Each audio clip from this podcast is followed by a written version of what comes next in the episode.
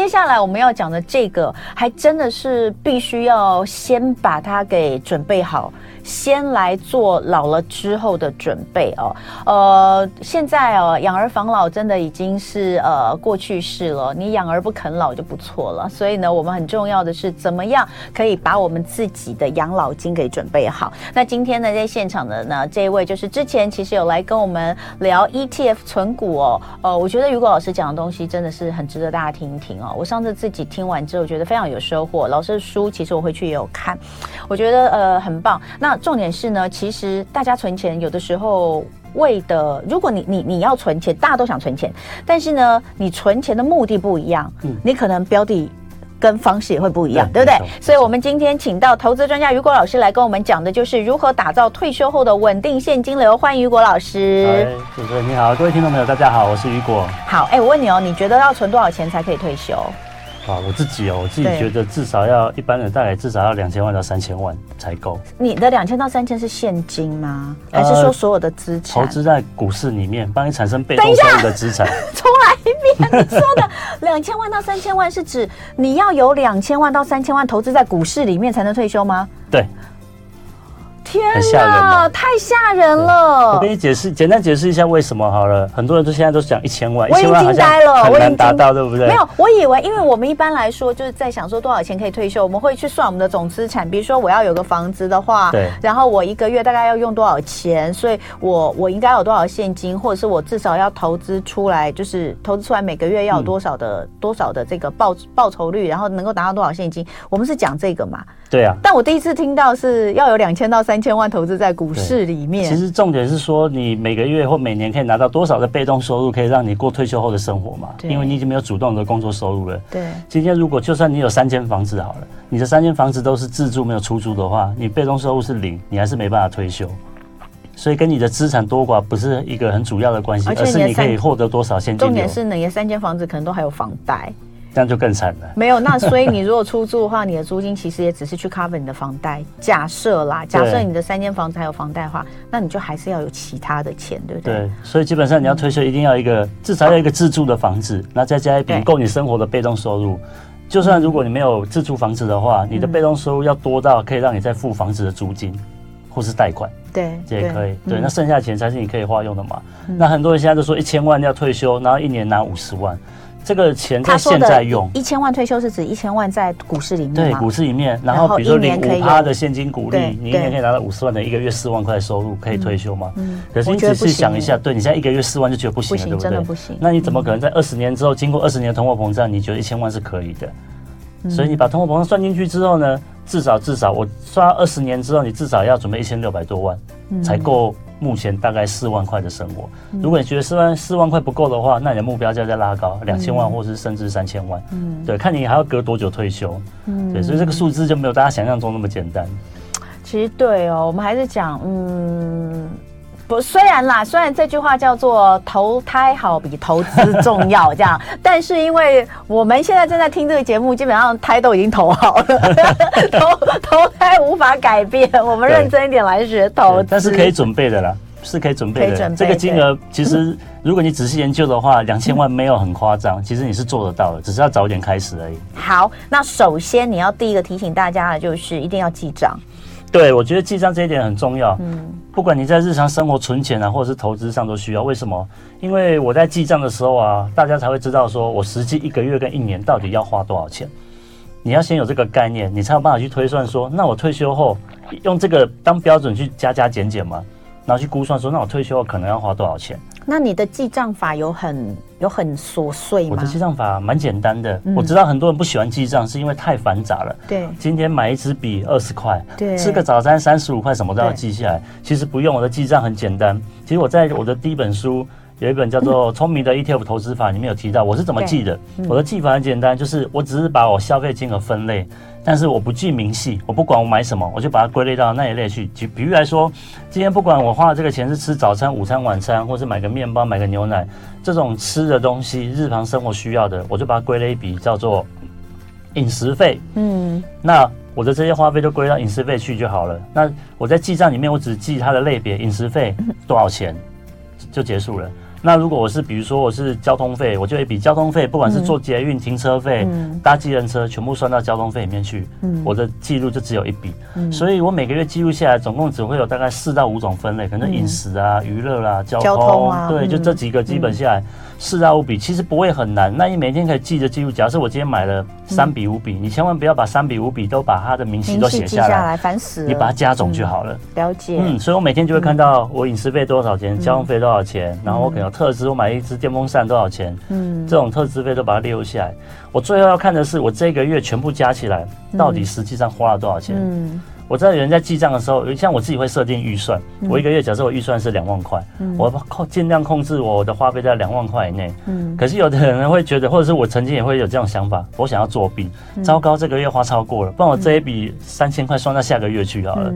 其实后来我觉得这个方法没有意义了，因为是你算到下个月去，你一样影响到下个月的预算。与其这样子，你不如就老老实实把它记录下来，你才可以真的知道。你每个月到底实际花多少钱？哪一个月超过多少？什么时候可以补回来一点？对，那我最后就可以得到一个我整年到底实际花多少钱？嗯，比如说有些像是税金啊、保险费啦，这些费用基本上都是一年才付一次的。嗯，所以如果你当你付到这些费用不算在这个月的支出里面的话，很多人都会把这些金额给忘记掉。我一开始在以算我自己的生活费的时候，我以为我一个月只需要花三五千块。因为我只记吃饭钱跟骑摩托车的加油钱，嗯，对，那我实际记下去才发现，哇，天哪，原来还有这么多没记，嗯，而且那些金额是远大于我日常生活费的，嗯，对，我觉得很多人会忽略到这一些支出，因为他现在都是，比如说像保险费这些，我们都是直接，比如说信用卡扣款，对啊，对，对，那，哎、欸，我跟你讲，我记账，因为其实刚刚老师说的这个东西，现在很多的呃记账 app 都很好用，对，你就直接用记账 app 用，那它通常也是帮你分类嘛，分大项。呃，但它还有一个就是你支出的方式，这个东西我们要做记录吗？比如说你是现金支出的，还是你是、哦、还是你是信用卡支出的？这个需要吗？不会，嗯，不不需要去记它，不需要特别记到这个。哦，那你你就是因为这样，你才会你才会漏掉你的保险费那些，因为你的保险费有可能是直接扣款啊。哦，这个我都会去先去记录一下，因为保险费每年要扣多少钱，其实是固定的嘛。对，所以我都已经把它列出来，我每年的这些费用是固定要缴的。嗯，好，所以呢。这个记账的最大意义是什么？记账的最大意义跟跟我们退休后的生活的最大的关联。你需要知道你到底一年需要花多少钱，你才知道准备多少退休金。对，哎，我老是觉得，就是你觉得够，其实都是不够的，你知道吗？好，我们等一下回来再来看看怎么打造现金流，稳定的哦。今天办公室同乐会，我们的主题是放大你的养老金，打造退休后的稳定现金流。呃，今天在现场是投资专家、投资专家雨果老师。雨果老师上次来到我们的节目呢，是有呃来跟我们分享他的 ETF 存股的这一本书。那今天其实我们就是针对退休这个话题，因为就像我刚刚一开始讲的，就是说你不同。的，比如说我们要帮孩子存这个呃这个出国留学的钱，对，跟你要跟你这个在短时间之内，比如说你要存一笔钱，你要做你要去买房子，对，或什么，其实其实跟你现在要打造退休之后的稳定的现金流，其实方式可能都有点不太一样，都不一样。我们今天主要就是重点在退休之后的稳定现金流。刚刚第一个讲到一定要记账，第二个我们就来看那稳定现金流最好的来源，老师你觉得是什么？其实来源有很多种，嗯、最简单的就是，如果你钱够多，你就买房子收租金。这是一个方法，收租真的是一个很好的方法。那你不会每天都在看说你的房子值多少钱嘛？所以很少人每天一天到晚在买卖房子嘛。很多人房子比较存得下来，但是现在房子真的蛮难的啦，而且房子房子的投报率也相对的比较低，现在租金收投报率大概就两趴左右，了不起三趴。嗯，对。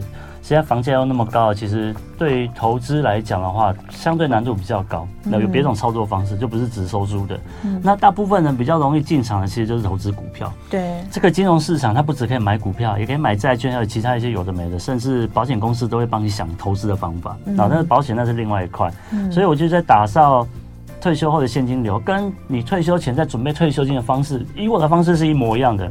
一样是透过 ETF 用股市的方式来帮你准备这个退休金。嗯，那在你的退退休之前呢，你的投资就比较积极一点。所谓的积极，就是你的股票比例要高一点，然后你的保守资产比例低一点。嗯，但是到退休之后呢，你就需要把你的资产移到保守资产多一点，那股票资产可能只要保留四成到五成就好。嗯，啊，所谓的保守资产指的是说它的本金波动。比较不会那么大，嗯，但是它可以比较稳定的带来你的现金流。比喻来说，债券。他就是每年都会发，每季都会发利息给你。嗯，有的人可能对债券不懂，有的人可能想要去买的是高股息 ETF，也未尝不可。嗯，高股息 ETF 在退休之后，虽然它的股价波动还是大，嗯，但是有的人就觉得，那我至少可以拿到现金流，他比较安心。嗯，这是一个方法。嗯，对。那以我自己的方法，我还是比较建议说，你还是首推这个指数型的 ETF。嗯。当做股票的资产，那你可以配置大概四成到五成左右。嗯、另外五成到六成呢，你就买美国的国债。嗯，那你可以买中期的债券，这样搭配下来，呃，你的资产波动比较不会那么大。嗯、那至于被动收入呢，这个没有办法稳定，因为股票的配息跟债券的配息其实会有点变动的，它不会说每个月真的配给你多少钱。嗯嗯嗯、那我觉得一个比较稳定的方法就是你再准备一笔两年的。备用金，嗯，哦，这两年备用金怎么用呢？假设我今天股票配息是一年配你一百万给你，嗯，我的生活费够用，嗯，可是隔一年股市不好的时候，他可能只配给你八十万，那怎么办？嗯、缺了这二十万，有的人是觉得那我就省吃俭用一点就好，当然这也是可以。另外一个方式是我真的就一定要一百万，那我缺这二十万，我就从那两年的生活费备用金，假设我就准备两百万在在定存。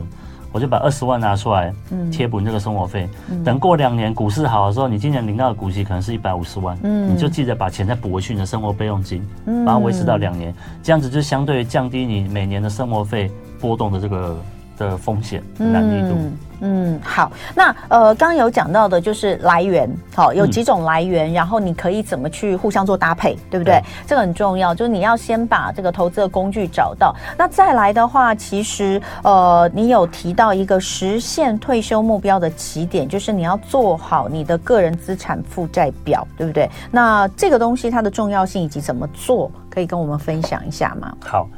在讲这个资产负债表之前，大家先想一下，我现在比如说我开车上高速公路，你先要有一个目标吗？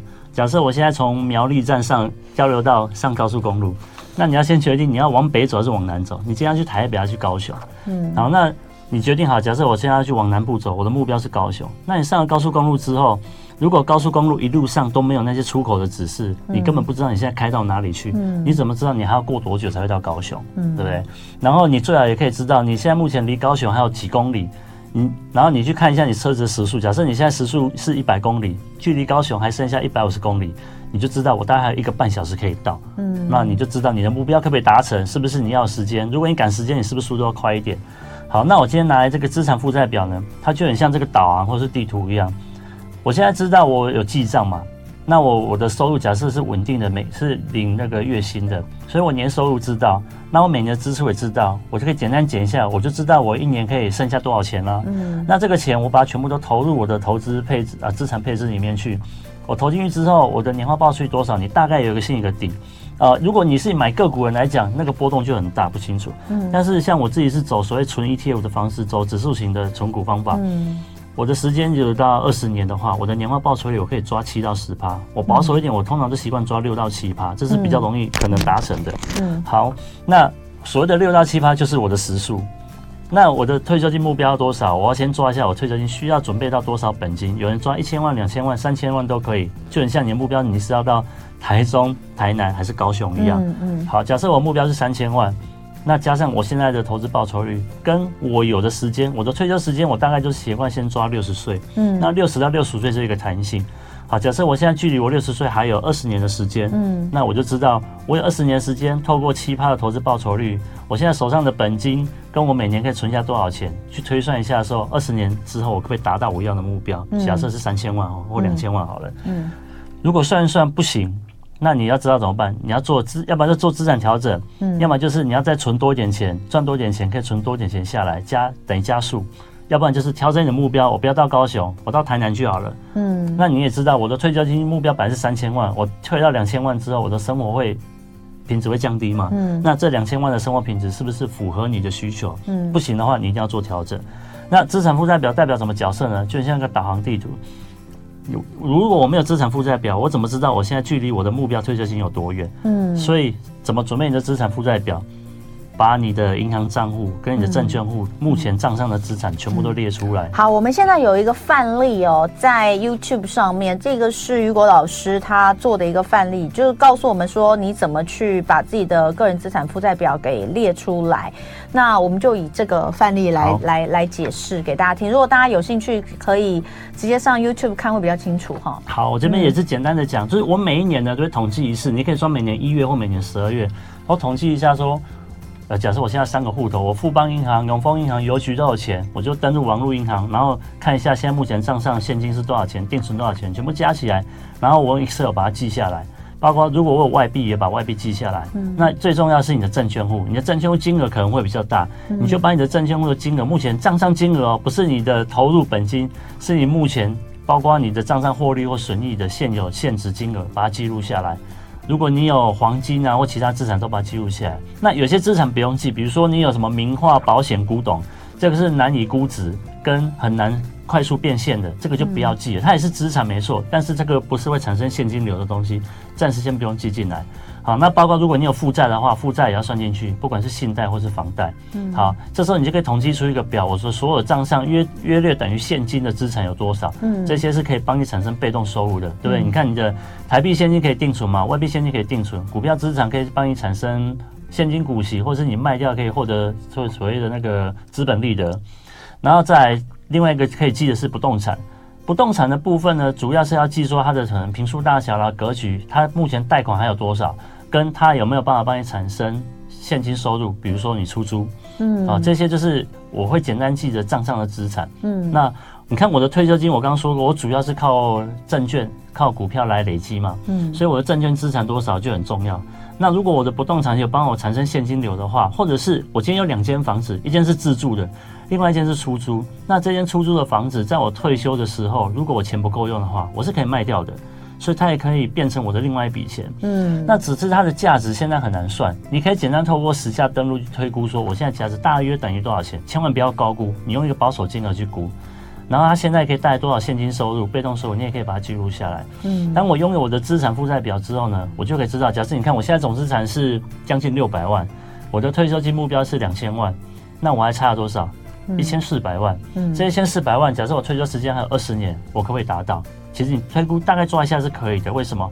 因为我的投资方式啊，所谓的指数型的资产配置的 ETF 投资方式，我抓七趴的年化报酬率，嗯，意思等于说我每十年资产可以翻一倍，手上投资的资产可以翻一倍，嗯，二十年我可以翻四倍，乘二再乘二嘛，嗯，对，所以你看我的目标现金是两千万的话，我往回推二十年，其实我手上的投资资产只要有五百万，嗯，二十年之后我就可以达到两千万的。嗯，而且这个是完全不再投入任何一毛钱的情况下，五百过十年变一千，一千再过十年就会变两千了。嗯，我就知道我这个方式是可以达成的。我有资产负债表，我才知道我可不可以达到这个目标。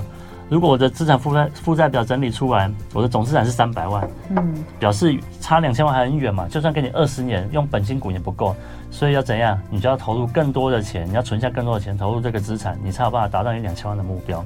所以这也为什么说？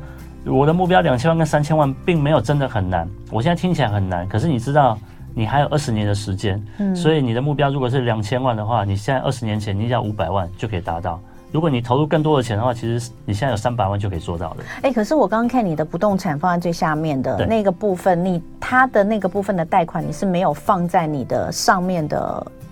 对，我没有把最上面的那个上面的最上面的这个这个算是什么金金呃算现金吗？算是约等于现金，我可以快速获得现金，或是可以帮我产生被动收入的资产。所以你看，你比如说你这边有一个负债贷款负债，它可能是别的贷款，对不对？对信用贷款或者是什么车贷之类的。没错，哎，这个，但是你的你的不动产的贷款，你是你是另外对我另外把它列出来的。嗯，当然，如果你把它算进你的总资产里面，一定你的总资产一定会是负的。因为现在贷款金额都那么大，现在随便大家一贷都一千一两千万的贷，嗯啊啊、所以你如果你的现金很难存到那么多钱。嗯、但是房贷的部分哦，其实是我会把为什么会把它另外列呢？因为它是有转还余地的。举例来说，你就把它卖掉吗？对，你房子卖掉，你就没有贷款了吗？或是你就租掉吗？对，或者你出租，那你的租金，如果你这个房贷还的差不多了，或者是你还掉一半了，嗯、有可能当时的收租就可以抵掉这个房贷了。然后你的那个呃。目标设定，比如说两千万或三千万的那个目标设定，嗯、是回推到你每年要用多少钱，需要支出多少钱。那假设那个时候是还有房贷，其实那个也算在里面的，对不对？你也把它包含在那里面了。对呃，我不会算进去，你不会算啊、哦嗯？我先不算哦。为什么？因为你看到，因为我每个月都在还房贷嘛。对啊，所以我的房贷是有一天会还完的。它是一个递减的状态。对，所以你的那个两三千万回推回来，每个每年要支出的部分是没有把房贷放放进去的。对对对，好了解，就纯粹就会是可能是你生活生活上必须要支出的部分啊。对，比如说什么，你知道我最近一直在做相关的专题耶。我另外在亲子天下的 Podcast，我们最近在聊信托，啊、因为因为其实不是金管会这几年在推那个什么信托养老是，但是没有很多，听说银行没有很爱做。做这件事情啊，没有主要，因为因为他们就是等于要赚不到钱，然后付出很多。但那个信托养老好像也可以理解一下，了解一下。就是你会发现，好像就是你真的是需要，你不管怎么样，你都先需要，你不管是用哪一种方式，其实你都先需要先去计算你到底需要多少钱。就你退休之后需要多少钱？那知道你退休之后需要多少钱，就开始回推。那我现在开始，我要存多少钱，我才能够达到这样的一个目标？对啊。所以今天其实在讲的就是这样的一个概念。好，那最后哦，还剩呃三分钟，不知道应该可以来得及讲。我们刚刚讲完这个资产负债表，你要先做起来哈。然后针对现在我们的听众朋友，可能有些人是退休族，有的是准退休族，有的是上班族。嗯。其实你还是有不同的一些投资策略的建议，对不对？对。嗯对，以我的投资方法，因为我刚刚就一重复提到说，我是用指数型的投资方式嘛，主要都是存 ETF，而且是存大盘型的 ETF。那针对不同年龄阶段的退休方式，那个投资方式呢，其实都没有变，你买的标的都一样，唯一差别只在于说你的股票跟债券，或者是甚至股票跟定存的比例要多少而已。我刚好提到说。所谓的股票是积极型的资产，然后债券或是定存是一个保守型的资产，你怎么调整中间的这个比例差距？我建议以现在青壮年上班族，就是说你离退休时间还很长的人，你就尽量股票的比例高一点，我会抓大概是八成，然后你的债券或定存就放两成就好。所所有的资产投资资产闲钱，所有闲钱八成都去买股票，把，两成就放债券。哦，你你的你的建议比较高哦。对，而且你不用比例建议比较高，你不用随着年龄增加就去降降低比例哦。很多国外的书是这样写。对啊。对，但是我们前之前有个老师来也是这样讲，但是我认为那有点太慢了。你觉得太慢？这个是比较比较比较积极型的做法。对，稍微再积极一点，因为其实为什么会降低股票资产去增加债券资产呢？因为他认为你年龄越来越大，你需要资产的波动越来越少嘛。好。那那其实你知道股市。长期是多头在走的，嗯，它的呃它的下跌啊，或是大跌的低档，可能是两三年之后，股市又重回多头在走。所以如果你太早把你的股票资产降低的话，等于其实你已经少赚了一部分的钱。所以我会建议你在退休前五年。嗯，退休前五年再开始做转换就好了。退休离退休还剩五年的叫做准退休族。天哪，我还不算呢、嗯！我本来都觉得我是准退休族了，所以我现在其实还可以在八成的，可以再积极一点。但是，准退休族有时间上的定义啊，不是用年龄来定义的。对，它是用你退休的时间。被动收入够不够？哦，被动收入，这里是逐年增加债券投资比例。这个刚刚也讲过啊。最后一个讲没有收入的退休族呢？如果没有收入退休族的话。我还是继续用了股债的配置的方式，对，虽然会波动一点。我刚刚提到准备一个两年的生活备用金嘛，对，可以降低你的你的生活费的波动。嗯，但是你退休族建议千万不要把所有钱都放到债券啊，或是很保守的被动收入里面去。因为如果这样的话，你的本金要相当的高，你才有办法产生足够的被动收入过生活。嗯，我会建议你的股票资产至少还是要占三成以上，三到四成左右。嗯，因为为什么还有通货膨胀？千万不要忘了通货膨胀。你退休过这三十年，东西都还是在变贵的。嗯，所以哦，这个保留股票占比三成以上是给没有收入的退休族的建议啊。什么是没有收入的退休族？